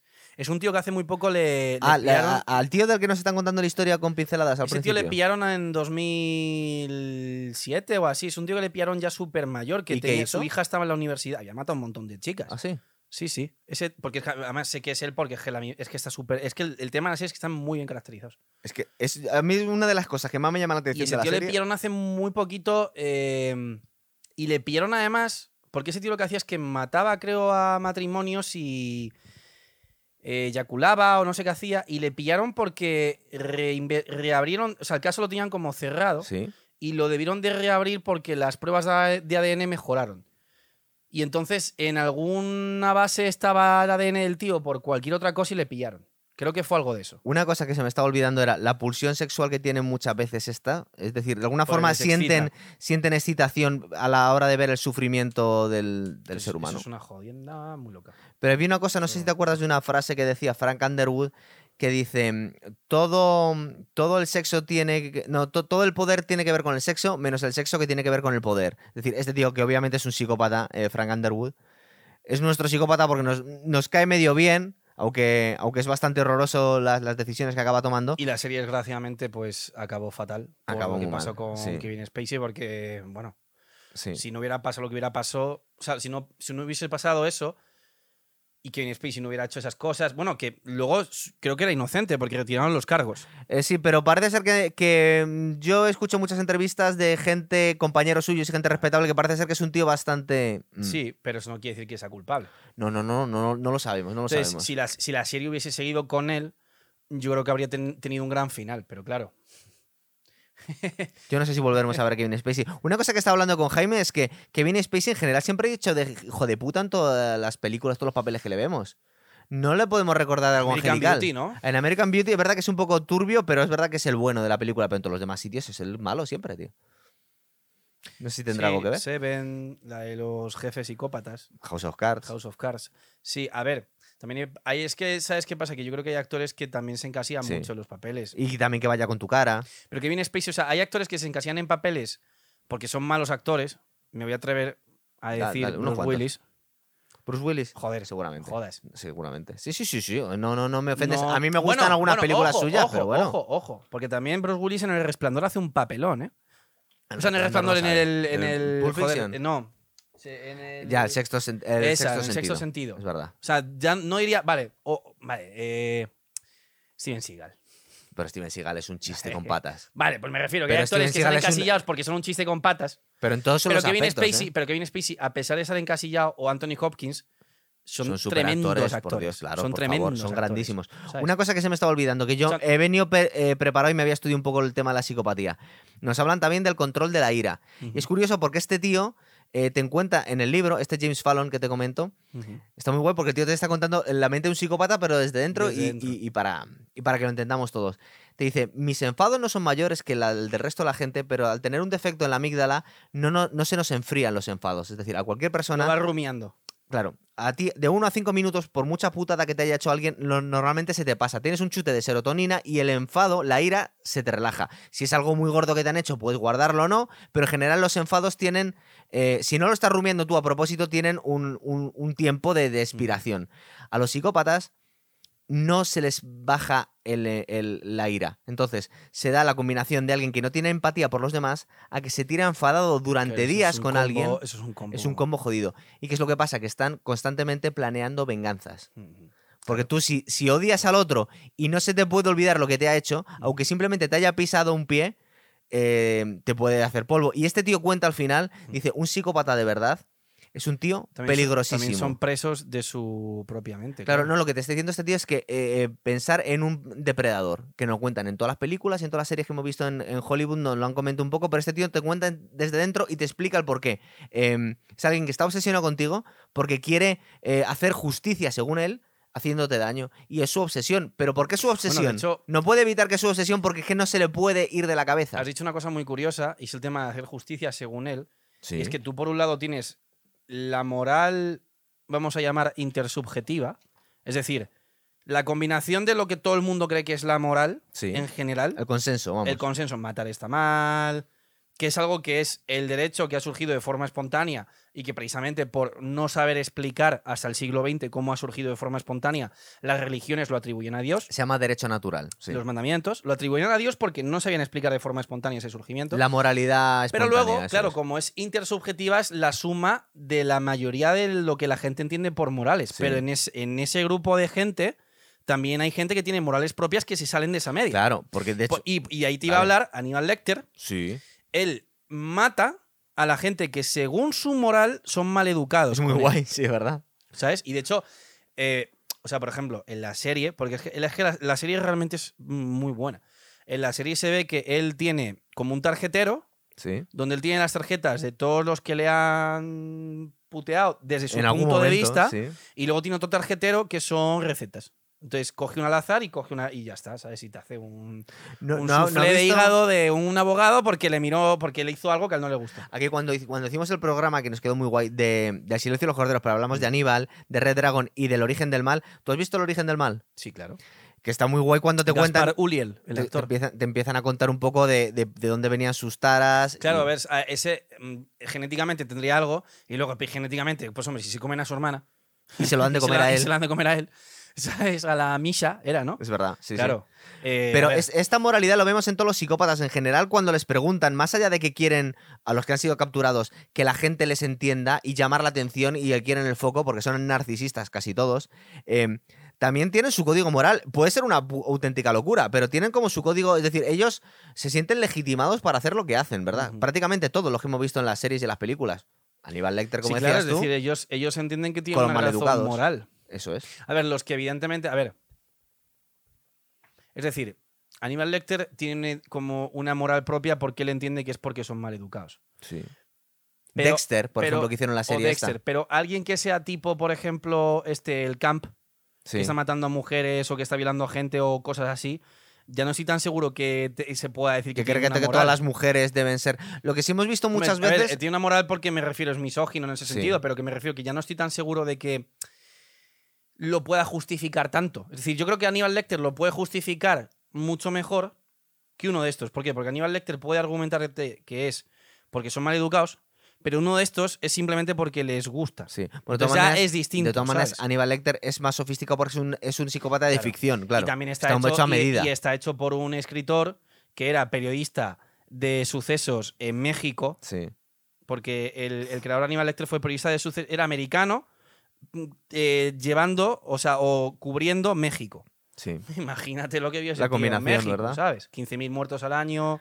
Debería escribir algún libro, Jaime, que sabe un montón de esto. Sí, pero a ver, claro, pero aquí, por ejemplo, en España no creo que haya un número de sucesos así tan No, no hay tantos, no hay tantos. Lo que pasa es que eh, lo que estábamos comentando antes, tiene que haber un número tremendo de, de casos sin resolver o, o- y que Es que lo que te he dicho antes, que en Estados Unidos, eh, yo no sé por qué pasa, pero el número de zumbaos que tienen es acojonantemente alto. O sea, es una cosa súper loca. tú crees o que hay más en sí, sí, sí, proporción sí. a la población. A ver, es que lo que te digo, es decir, la gente habla de las armas, ¿vale? Pero yo me hice un estudio eh, para un máster que hice del tema de las armas. Tener más armas no implica que haya más muertes. ¿Vale? Y la prueba está en Suiza, es decir, Suiza tienen ejército obligatorio porque se volvieron locos en la, en la Segunda Guerra Mundial, se pensaban que les iban a invadir todos. es que les iban a invadir todos. Claro, y, y- y entonces en Suiza tú tienes que hacer la mili obligatoria y te han, no es que te den una pistolita, es que te dan una un fusil de asalto que lo te lo tienes que llevar a tu casa y tienes que tener un armero. Y en Suiza, el crimen, en 2000, creo que era 14, que fue cuando hice este, el texto este, es que era de un 0,04%. O sea, es que tienen un crimen de menos de un 1% y la mayoría de muertes que tienen por arma de fuego son suicidios. Entonces tú estás hablando de, Entonces, de la, no de la, de la, em, Yo lo que te estoy diciendo es que... de te- la- del ni- nivel de enfermedad mental que hay en la claro, o sociedad sea, yo lo que te estoy diciendo es que tener más armas no es equivalente a que haya más muertes violentas. Porque, por ejemplo, un ejemplo muy curioso. Suiza, ¿vale? Tiene todo el mundo con armas, 90 y pico por ciento de la población. Crimen, menos de un 1%. Luxemburgo tiene las armas prohibidas. Y Luxemburgo, por cada 100.000 habitantes, tiene una cantidad de crímenes violentos gigantesca. Cuando en Suiza, por cada 100.000 habitantes, era de menos de un 1%. Entonces, no es un tema de que haya más armas. Es un tema de que hay zumbaos. ¿Vale? Eh, Ahora, el por qué Entonces, ¿por todavía qué? no hemos llegado Entonces, en a eso. Estados Unidos no es. Porque en Estados Unidos, cada vez que pasa algo, no, es que la NRA, no, es que la segunda enmienda. Pero si muchos de estos crímenes de, de zumbaos ni siquiera los hacen con No, un no, arma. de hecho, fíjate, de la mayoría, mayoría de, son de con los, cuchillos, la mayoría de los, de, los, de los crímenes que estamos hablando que salen en la serie son todos con son todos sin armas de fuego. Claro. Porque entre otras cosas, un arma de fuego debe ser algo como muy fácil para un psicópata matar a alguien a tiros. Pues, y que bueno, también depende. que si tú quieres matar a alguien, si la gente se dé cuenta porque no eres en plan alguien que vaya a atracar un banco, no te renta tener algo que hace ese ruido. Bueno, vamos a ver. eh, estamos hablando de los más conocidos y los clásicos. Son gente que planea también las todos los tiroteos en institutos, los francotiradores, todos esos Claro. eran psicópatas y utilizaban armas de fuego también. Sí, Estamos vale, hablando sí, de sí. tiempos modernos. Pero claro, los chavales es de decir, Bowling ¿por for? Columbine Claro, pero es lo que te digo, es decir, que yo no lo asocio, o sea, que no hay una relación directa con es por las armas de fuego, porque no, tú- no- o por lo menos no necesariamente Suiza- es directo. Claro, porque tú en. Suiza tienes casi, yo creo que, bueno, no, más armas que en Estados Unidos no, pero casi similar, o por lo menos a nivel de población, hablando proporcionalmente. proporcionalmente tienes una burrada y no hay matanzas en institutos. Entonces, o puede haber una, pero una o dos. pero claro, no en plan sí. habitualmente. Entonces, es un tema de que por algún motivo, que yo no sé cuál es, hay gente que habla de las farmacéuticas, hay gente que habla de... De la- de- también, los- hay gente se que ha habla de los medicamentos. los videojuegos, se ha machacado la música, los se ha machacado las películas. Claro, pero videojuegos, música y películas en Europa es exactamente igual. Aquí en España tienes al Rubius, a Willy Rex, a Alex B11, a su puta madre, jugando 100% todos los días y no te salen zumbados así. Alguno tenemos. Aquí O sea, tuvimos hace unos años. O sea, yo cuando, cuando, cuando hablan de. No, es que la culpa es de los videojuegos, perdona.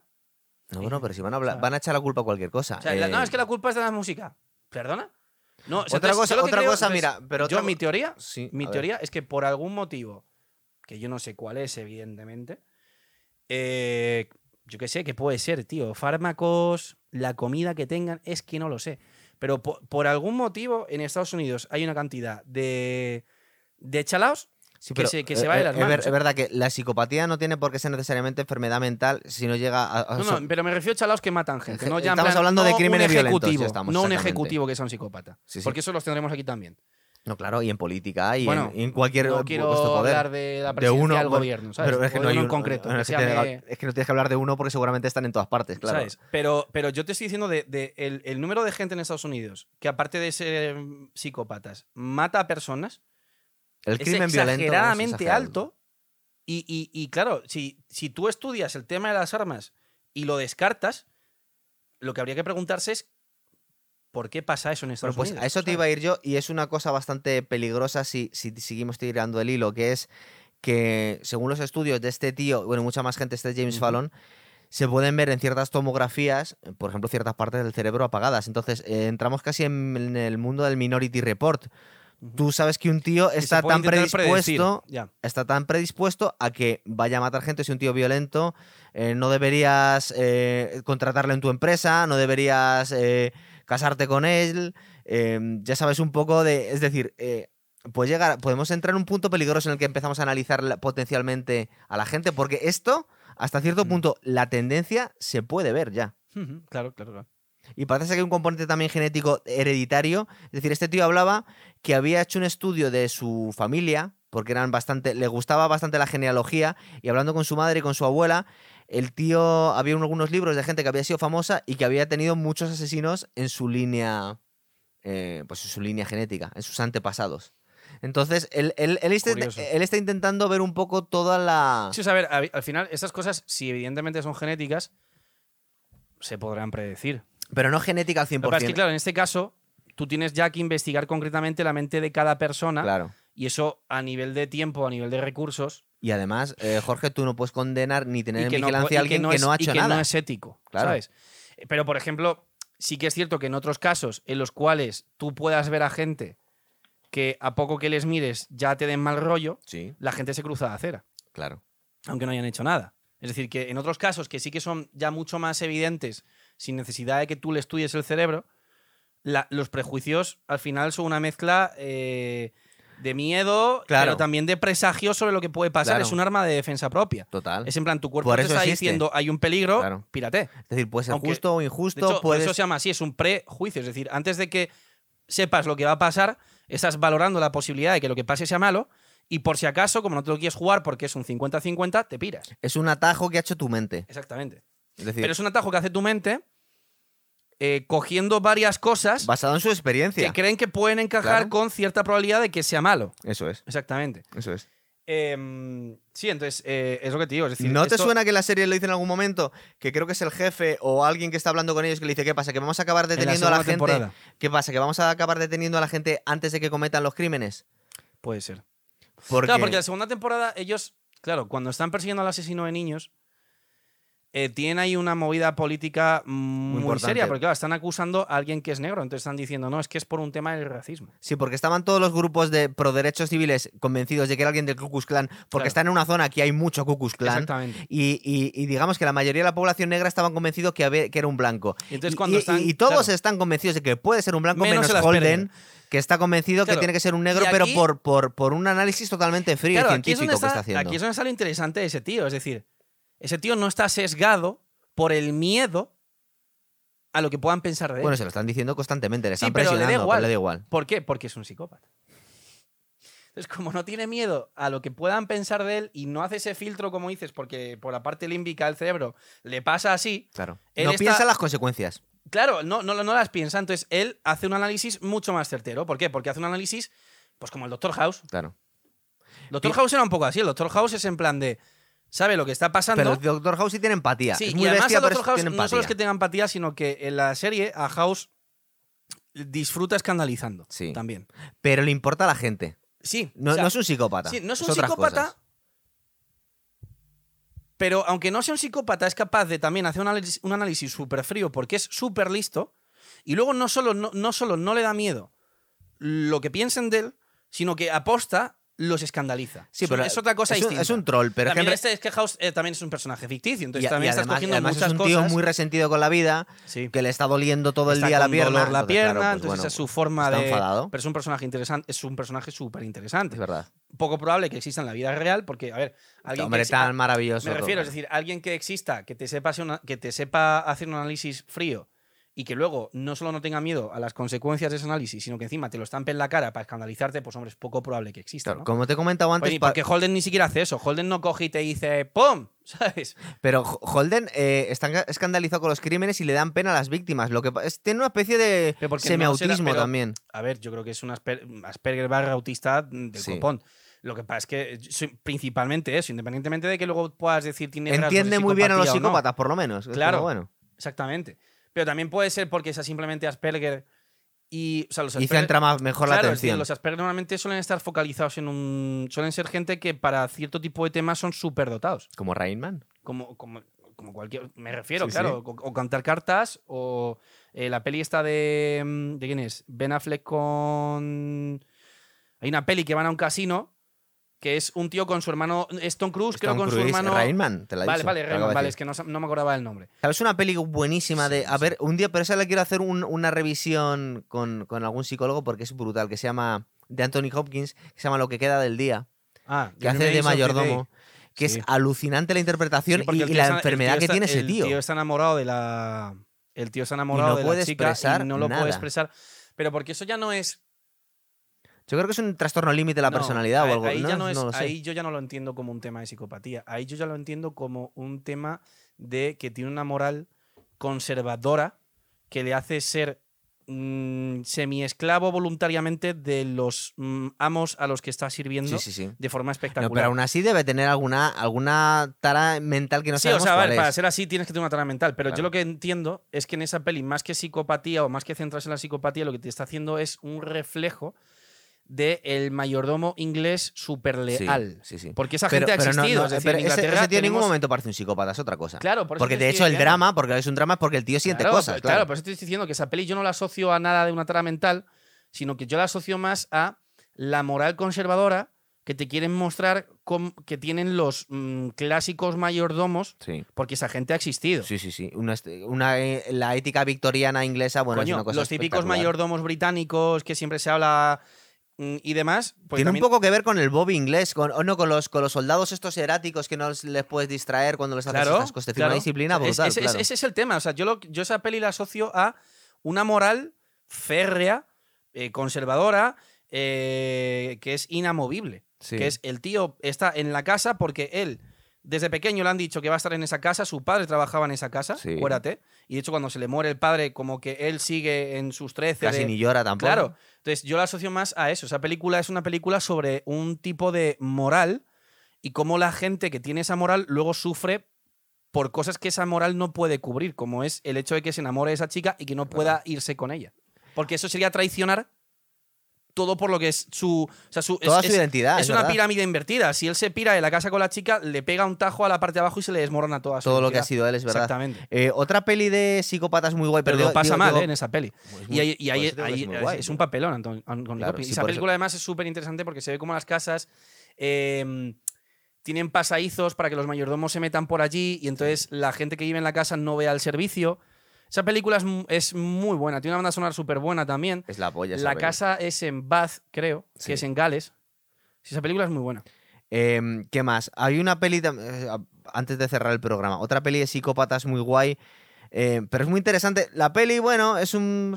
em, que se llama El talento de Mr. Ripley, de Ah, sí. Matt Damon y de Jude Law, pero no, lo que es muy interesante, pero mira, mira por dónde te lo voy a enfocar, por el psicópata manipulador. Es que de alguna forma el manipulador, que también va muy asociado a la psicopatía, recordar que el psicópata no siente nada por otras personas. Entonces, a la hora de conectar y tener conversaciones o, o cualquier tipo de relación con alguien, es una manipulación siempre. Mm. O sea, Es que además que esa peli es una peli que ya se Es centra en más cosas porque también se centra en Italia. El micro. en- se centra en Italia, se centra también en la vida, en la Dolce Vita. Sí, pero- Entonces, pero- es una peli pero que es como que ya eh, toca el tema del psicópata, pero lo toca entre otras muchas cosas. No es una peli que esté centrada solamente en No, eso. pero cuando te iba a hablar del, ma- del psicópata manipulador, que el, el tío de Da- del el personaje de Matt Damon da bastante miedo. Hombre, Matt Damon es un actor cojonudo. ¿eh? eh, Da bastante miedo el, el papelito que hace. Estaba Bueno, pensando en, pelis de en- psicópatas, la que te dije yo, la de Insomnia. La de. Nolan. Claro. No hablamos de ella en el programa Sí, que pero me refiero que esa, que esa película, por ejemplo, es, esa es buenísima. Robin Williams, sí. Em, Tiene no- otra de, tiene, Robin Williams tiene otra haciendo también de psicópata. O sea, tiene la de Insomnia, Sí. Y otra que hace. pero luego, luego había otra que revela. sí, que revela fotos. sí. Y las dos que tiene son buenísimas. También porque Robin Williams, a ver, era un actor cojonudísimo. Entonces, claro, ¿qué pasa? Que tenía tanto un registro súper bueno para hacer comedia como para hacer dramas. Su vida era un drama también. Sí. Él en parte hacía comedia porque, porque yo creo que era una forma de escaparse Sí, de su propia depresión. estaba, estaba muy tocado, es verdad. sí. tocadísimo. Em, Claro. no, pero yo te estaba hablando también de, de grandes manipuladores en la, en el- en la gran pantalla. Por ejemplo, em, en la peli esta que hace Atrápame si puedes de Leonardo DiCaprio. Claro. Sí, lo que pasa es que esa película al final. Que es una especie de pequeño Nicolás a lo Sí, bestia. no, pero me refiero a esa película también la hacen como una especie de comedia. sí, sí, Entonces, claro. Es como, porque si tú haces una peli así, que sea seria y demás, ya no es tan, tan comedia. Claro, ¿sabes? porque- porque, ese ca- eso es un caso real también. Claro. No, de hecho, ese tío creo que trabaja para el FBI. Ya no sé si estará, pero vamos. Estaba ahí. Pero es que esa, esa es ya como más. Pues como luego Wall Street, es decir, ya tienes, aparte de tener el personaje y cómo ese personaje sea psicológicamente, tienes ya luego toda la rimbombandia de todas las cosas que le meten de extra. Entonces es como que ya se, se diluye un poco, ¿no? Como el talento de, de Mr. Ripley. Sí. También porque a lo mejor es una película que tiene más, mucho más registros, aparte de ese solo, ¿sabes? ¿Sabes qué dicen que también, esto es bastante polémico, que en los tiempos en los que vivimos, en los que se persigue en algunos círculos, y a mí me parece muy bien, el éxito personal y el, y el ascender en ciertos, en ciertos ámbitos, pues que mm, de alguna forma predispone un poco a la gente a, a premiar a ciertos comportamientos psicopáticos en, Obvio. en- ver, en la ver. empresa. En una, empresa lo en- que quiere son beneficios. No, pero no solo en la empresa, sino en el mundo de- del espectáculo, claro. entre actores, entre directores. en cuenta entre- que, a ver, detrás, a ver, al final, si tú tienes una empresa, me da igual si es una empresa habitual o una empresa de teatro o una empresa de cine o lo que sea, que lo que quieren son beneficios.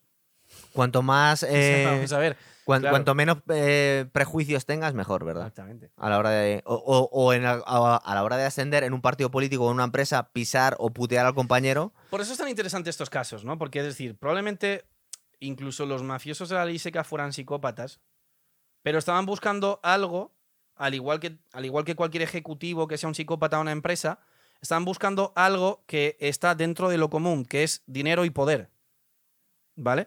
Pero es, ese tipo de psicópata es algo mucho más común, es algo mucho más habitual que un tío que te mate a mm, 30 chavales con un dildo de metal porque le excita. Es, ya es otro tipo de loco. O sea, es como, no es lo mismo Claro. el loco de este tipo que dices, vale, es un psicópata, no tiene empatía. Pero es un psicópata que no tiene empatía que está persiguiendo el dinero. No tiene que ver el psicópata eso que no tiene llama- empatía que persigue el dinero con uno de estos bichos. que, Es ya que- es una cosa como, yo que sé, el asesino de la baraja, el del zodiaco. es. ¿Quién coño era el del zodiaco? Si es que no se sabe aún. que salía en en nuestro programa de Clint Eastwood de Harry el Sucio. No, lo que te venía a decir es que esos se llaman psicópatas prosociales, es decir, que están perfectamente integrados en la sociedad. Y lo que buscan es el poder y el dinero. Claro, exactamente. Claro. Buscan sus propios intereses. Es decir, puede ser una tía que simplemente quiere eh, un tío detrás de otro para ir Sí, escalando. pero es algo que no se sale de lo común. me no, no, claro. Y aparte, socialmente es, es hasta cierto punto aceptable. Claro. Es decir, no, no, estás, no estás haciendo nada ilegal. Y no se sale de, y no se sale de lo común, porque tú ves y tú, tú puedes pensar que John Dillinger era un psicópata, que seguramente lo fuese, Sí. pero estaba buscando pasta. O incluso Bonnie and Clyde. Aunque bueno, Bonnie and Clyde ya tenían cosas de sadismo y demás que dices, uy, Sí. ¿vale? Pero en estos casos es como, aquí ya tienes un bicho que es mucho más peligroso, de hecho, porque no, lo, no sabes quién es. Muchos, de hecho, no se ha sabido quiénes son. El Zodíaco, por ejemplo. Claro. ¿El Zodíaco era una persona? ¿Eran varias? No se sabe. Y, y ya son crímenes que dices, ojo, Mira, yo te dejo, ¿Sabes? para terminar el programa, te dejo preocupado con un dato. Se está calculado que de un 1 a un 2% de la población mundial eh, son psicópatas. sigue siendo muy poco, ¿eh? Pues son, son poco o muchísimos. Ya, pero tú ten en cuenta que se supone que tienen que estar repartidos por el mundo. No, no, no, no, digo, digo de, eh, pero de, de España, si haces el cálculo, hay creo que son 900.000 Pero igualmente, es decir, psicópatas. Eh, son psicópatas sociales, Son psicópatas sociales la inmensa mayoría. están todos repartidos de la misma proporción, porque yo creo que no. O sea, yo creo que en Estados, Estados Unidos se lleva un cazo, hay, vamos, muy hay loco, un, hay, un, hay un porcentaje, hay... Es mucho más, pro- es mucho más fácil eh, que un hombre sea psicópata que una mujer sea Sí, psicópata. pero ya no solo, yo ya no me refiero solo a eso, me refiero a nacionalidades, es decir, ah, bueno. yo creo Es que ya habría que, yo hace- que creo- hacer un poco el historial genético de los países, y claro. racial y cosas ya que son muy políticamente incorrectas. Claro. Yo es lo que te digo, yo es que creo que Estados Unidos, de toda esa Por lo que sea, no sabemos 1%, qué es lo que tiene tienen. Yo no sé qué es. No sé qué es, yo no sé, o sea, si ha- si ha- además hay varios estudios sobre eso, porque en Estados Unidos, como el tema es que como allí no tienen miedo, en muchos casos, a hacer estudios políticamente incorrectos, pues te salen cosas muy curiosas. Eh, yo he leído cosas de fármacos.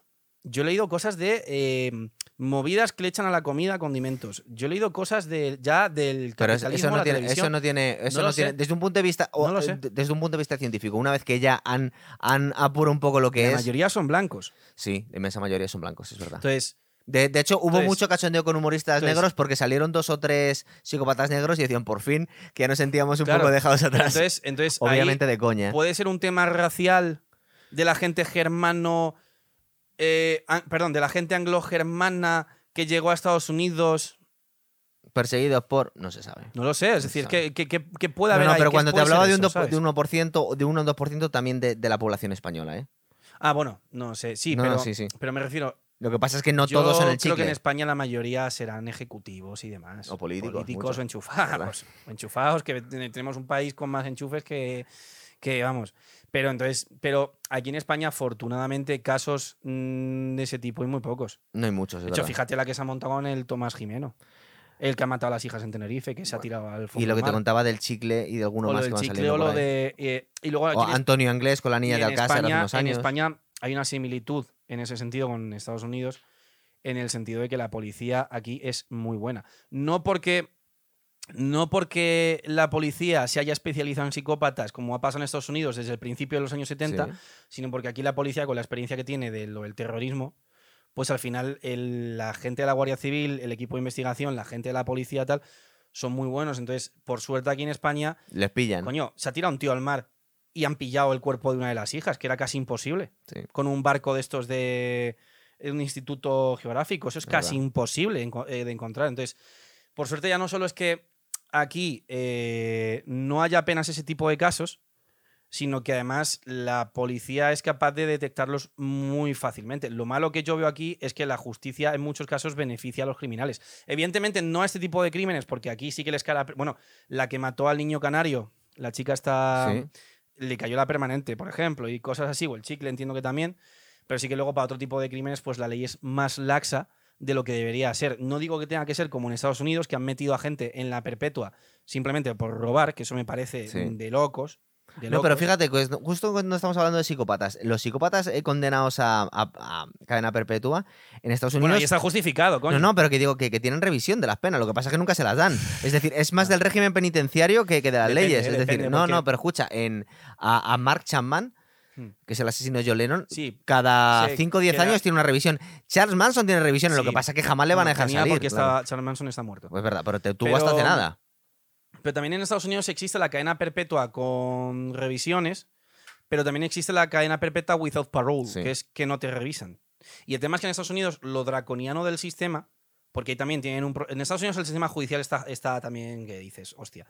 ¿Y dónde Lo- no? lo draco- no, ¿Y dónde pero, no? pero en Estados Unidos tienen cosas muy heavy. En Estados Unidos no tiene sentido que tú metas a Chapman, que ha matado a alguien, y le revises la pena cada 10 años, o a Manson, pero en cambio luego cojas a un chaval con vendiendo drogas y le metas a la perpetua sin revisión, porque hay se casos llama, así. sí, condena mínimas obligatorias, Claro, verdad. Pero es que las es que condenas casos- mínimas, obligatorias, que nos vamos del tema, en España con drogas también existen. Es decir, no son tan draconianas, pero, pero, no es una cadena perpetua. No, no, pero es una barbaridad aún así. con- eh, es Claro, decir, no, no darle margen al juez para que pueda ajustarse a los, al caso. Claro, pero que me refiero que en Estados Unidos es que literalmente Sí. Es lo que te digo, no tiene sentido que tú metas a Manson a la perpetua y cada 10 años le revises el, el caso y en cambio cojas a un chaval que por haberlo pillado con drogas le metas a la perpetua sin revisión, que es que no sale nunca a la calle, por simplemente por tener drogas. Eso- eso- de hecho, entrevistaron a Obama eh, con la serie de The Wire Sí. y el propio presidente de Estados Unidos, lo que pasa es que luego es un hipócrita porque no hizo nada. El propio dijo... Igual no pudo, pero bueno. Bueno, eh, eh, bueno. Él mismo dijo que el sistema judicial era draconiano en ese sentido. sí, sí, sí. Que es que hay chavales, claro, coño, coño, luego dices la criminalidad, que es que hay chavales que les han cogido con unos gramos de droga, los meten en la cárcel 30, 40 años, en el, en el caso de que puedan salir, y cuando salen no tienen derecho a voto, no les dan trabajo, no. A, es una puta a- a otro locura. nivel, aquí en España también se hace eso, ¿eh? Con las, Sí, con las no drogas, es- no, pero, pero con no las drogas, igual, no, no, pero es que aún así no debería hacerse. Porque las condenas mínimas obligatorias es una Es que locura. es una locura. Y, y aquí no es igual, me refiero. No, no, decir, pero aquí la digo ley que, es digo que bastante el, laxa el razonamiento es el mismo porque yo lo he visto. Eso es una eh, locura. Es una locu- Yo he visto a chavales que cuando llegaban a un límite, que igual iban a una rave y ellos iban- llevaban las drogas, un chaval de 18 años le metes 6 años en la Eso cárcel. es una puta locura. Que luego le sacas a los dos, pero le has metido dos años en la cárcel a alguien que el juez no quería meterle, que el fiscal no quería meterle y la ley dice que tiene que Eso es- estar condenado. eso es una locura. Entonces, mm, Entonces es lo que te digo, o sea, la ley está mal hecha porque en algunos casos beneficia a criminales cuando no había que beneficiarlos. Por ejemplo, la banda de las Bosnias de la firma, eh, puede- si roban hasta un límite y no se pasan de ese límite, pues esa puta pueden vida, acumular. Sí, sí, claro, faltas pero ¿qué o pasa? Que te roban un día 300, Que otro día sí. 300. Entonces, por un lado, les beneficia, pero luego por otro lado tienes casos de estos de un chaval que ni el fiscal le quiere meter en la cárcel, ni el juez le quiere meter en la cárcel y los meten en la cárcel. Le condenan a seis años, de hecho. Y en cambio tú tienes, por ejemplo, pues yo sé de un colega que, que- que está estudiando Derecho y que está acompañando a un juez, el típico que llega al, que llega al calabozo todos los días, o sea, he y que llega al juzgado todos los días y le dice el juez, otra vez aquí. Sí, claro. Entonces, el sistema en ese sentido, el sistema judicial tiene eh, una, desde mi punto de vista, una cantidad de errores, por unos lados muy laxos y por otros lados demasiado Pero eso duros. gracias al que habría que populismo de los políticos. Que, que- No, desde luego, que son los primeros psicópatas. no, claro, total. Pues a todo esto, la serie muy chula, la Muy chula. recomendamos a la gente, ¿verdad? La mejor escena para mí es en la segunda temporada, que es la un- el único momento en el que se ve al autista estresado, que es, hay una escena en la que hay como una especie de manifestación de madres Sí. y están llevando cruces. Y ahí el autista se da cuenta de que ahí es cuando él descubre quién es. Sí. Y entonces, como él descubre quién es, se pone a correr como un loco. Y hay una escena que es, creo que es un, creo que es una mm, eh, cámara Sí, secuencia. Eso no lo contamos porque, eh, No, porque es si muy guay. No, es- pero digo, digo quién es en no, concreto. no, quién es no, pero que hay una No escena, que, hay una escena que es un plano secuencia Sí. que se ve al tío corriendo entre la manifestación con una música así de tensión súper... Esa escena es- una escena culmen de la, de la serie. Yo recomiendo verla. A mí me gustó mucho. O sea, a mí es guay. una serie que me ha Yo de esto que eh, Jorge me recomienda muchas cosas y no doy abasto, pero esa me la había dicho. El- una bomber El, esa sí la hemos visto también. y la de Aníbal. También. Aníbal hay que hacer. cosas. No puedes quedarte sin hacer un programa, Aníbal. Bueno, tío. dejamos hoy el programa de, de Mindhunter ya, ¿vale, chicos? Venga, hasta otra.